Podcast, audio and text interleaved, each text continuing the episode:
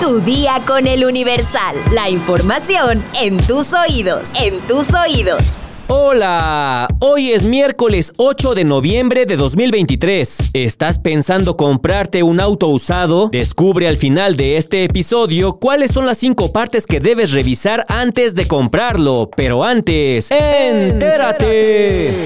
Nación. El ministro de la Suprema Corte de Justicia de la Nación, Arturo Saldívar, presentó este lunes 7 de noviembre su renuncia al presidente Andrés Manuel López Obrador para que, en el caso de que la acepte, sea turnada al Senado de la República para su aprobación. A través de su cuenta de X, Saldívar compartió su carta de renuncia en la que se lee. Durante estos 14 años, impulsé los criterios más vanguardistas que constituyeron el nuevo paradigma constitucional en la defensa de los derechos humanos de todas las personas. Toca ahora seguir sirviendo a mi país en la consolidación de la transformación de un México más justo y más igualitario, en el que sean prioridad quienes menos tienen y más lo necesitan. Señaló, Saldívar fue ministro de la Suprema Corte de Justicia de la Nación desde el primero de diciembre de 2009 y además se desempeñó como presidente de la Suprema Corte desde el 2 de enero de 2019 hasta el 31 de diciembre de 2022.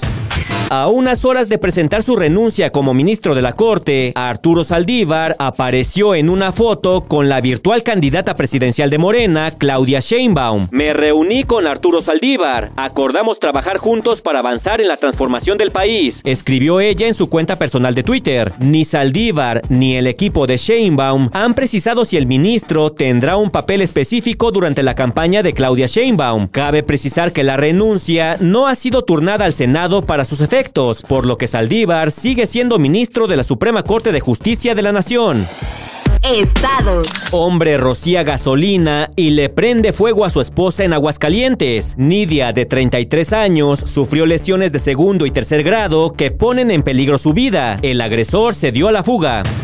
Sentencian a 13 años más de prisión a recluso que mató a su compañero de celda en Guanajuato. El herido de nombre José Martín falleció por lesiones en la región orbital cuando recibía atención médica. Bloquean la autopista México-Pachuca para exigir justicia por la presunta violación de una menor en Tizayuca. El presunto responsable fue retenido y estuvo a punto de ser linchado por vecinos de fraccionamiento Hacienda de Tizayuca. Detienen a un hombre de 26 años por el feminicidio de su madre en Oaxaca. Abigail, comerciante de 50 años, fue asesinada en su domicilio en San Martín, Mexicapam. Suman 91 muertes violentas de mujeres en el gobierno de Salomón Jara. Mundo. Ohio vota a favor de consagrar el aborto como un derecho constitucional en el estado. Esto constituye una victoria para el movimiento a favor de la interrupción legal del embarazo en Estados Unidos. Alerta en Estados Unidos por epidemia de sífilis en recién nacidos. Los casos de niños nacidos con este padecimiento aumentaron 10 veces entre 2012 y 2022.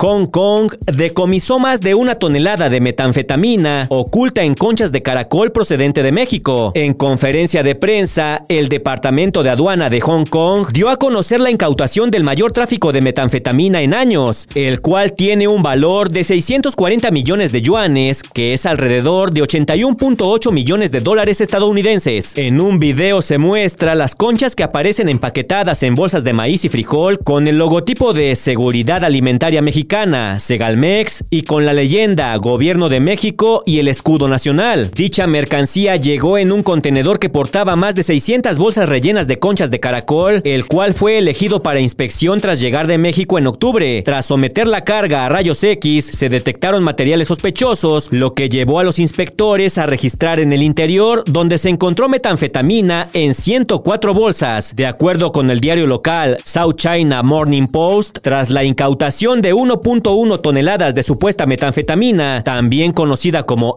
ICE, se detuvo a cuatro personas en relación con el descubrimiento. Espectáculos. En medio del conflicto armado que se vive en Gaza, la actriz Gal Gadot está siendo señalada de planear la proyección en Hollywood de un video propagandístico sobre el Estado israelí. De acuerdo con el canal de noticias 24 News, la protagonista de La Mujer Maravilla estaría organizando la transmisión de un filme con imágenes proporcionadas por las fuerzas de defensa de Israel que serviría como un registro condenatorio de las atrocidades perpetradas por terroristas de Hamas. Se espera que la grabación sea emitida la segunda semana de noviembre en Los Ángeles y Nueva York frente a un selecto grupo de personalidades de la industria. El medio israelí también señaló que las imágenes ya han sido vistas por varios periodistas y diplomáticos extranjeros, pero lo que ha causado gran polémica es que su contenido sería sumamente sensible, ya que muestra explícitamente los asesinatos, decapitaciones y violaciones en masa cometidas por Hamas. También se mostraría la masacre ocurrida en el Festival de Música Nova. Desde el primer minuto que se desató el conflicto, Gal Gadot expresó su apoyo total a la tierra que la vio nacer y pidió el cese a los horribles actos de terror como ella misma los llamó. Aunque al principio muchos usuarios de internet simpatizaron con su causa, ahora son ellos mismos quienes están pidiendo la cancelación de la actriz en plataformas digitales, pues no ven con buenos ojos que haya decidido tomar partido político en el conflicto. Hasta el momento, la actriz no se ha pronunciado al respecto, pero ha decidido deshabilitar los comentarios en su cuenta de Instagram. Si te interesa adquirir un auto usado, es importante que tomes en cuenta el estado general del vehículo, pero como no siempre se sabe por dónde empezar, te compartimos cuáles son las cinco partes que debes revisar antes de comprarlo. Según la Procuraduría Federal del Consumidor, en lo que debes poner atención es, punto número uno, el historial de mantenimiento. Es importante que la persona que te vende el auto te proporcione los documentos en donde se especifiquen las modificaciones que ha recibido el vehículo, ya sea que haya requerido alguna reparación o cambio de piezas para que puedas revisar el estado de las partes que han recibido mantenimiento. Punto número 2. El motor. Es una de las partes más importantes de todo auto, ya que es la que le da fuerza de arranque al vehículo, por lo que debes abrir el cofre para revisar si hay algún tipo de fuga de aceite o lubricante en las mangueras. También corrobora si el aceite está demasiado oscuro, pues es señal de que no lo cambiaban de manera frecuente, y esto pudo haber afectado la adecuada lubricación del motor. Punto número 3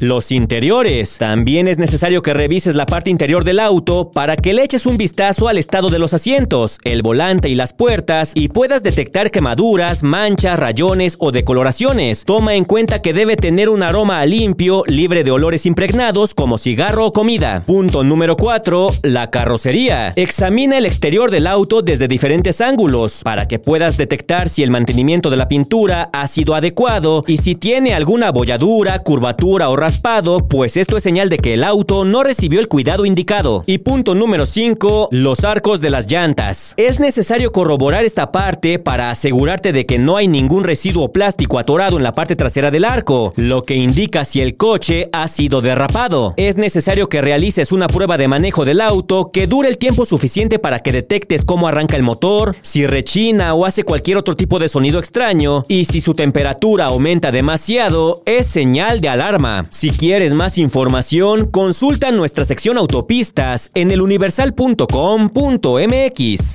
Vamos a leer unos cuantos comentarios, mi sección favorita. Sonia nos comenta, muy triste presenciar cómo se degrada la calidad musical, cómo la gente es mera consumidora compulsiva de la moda musical, aunque el famoso ni sea músico. Wicked García nos dice, la verdad es que no me gusta Carol G, por eso no iría, pero yo creo que sí podríamos llenar un estadio con oyentes de tu día con el universal Universal. Jig Bayardo nos comenta, yo sí voy a tu concierto.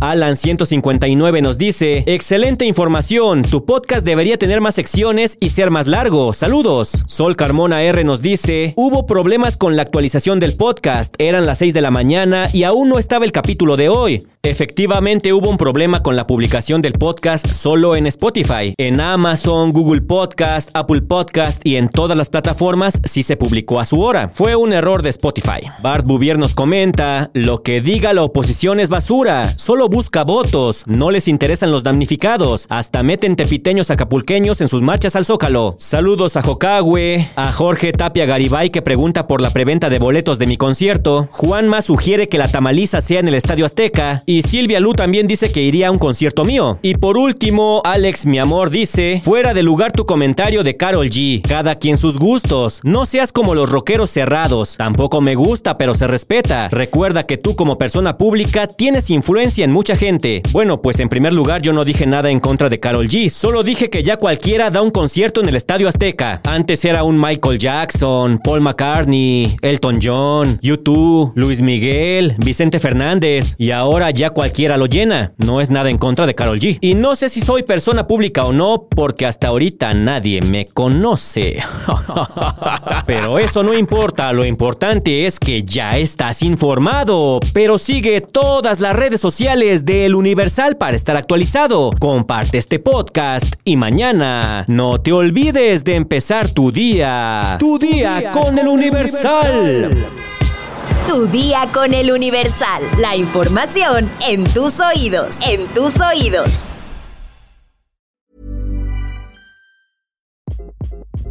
Hi, this is Craig Robinson from Ways to Win, and support for this podcast comes from Invesco QQQ the official ETF of the NCAA. Invesco QQQ is proud to sponsor this episode and even prouder to provide access to innovation for the last 25 years. Basketball has had innovations over the years too. We're seeing the game played in new ways every day.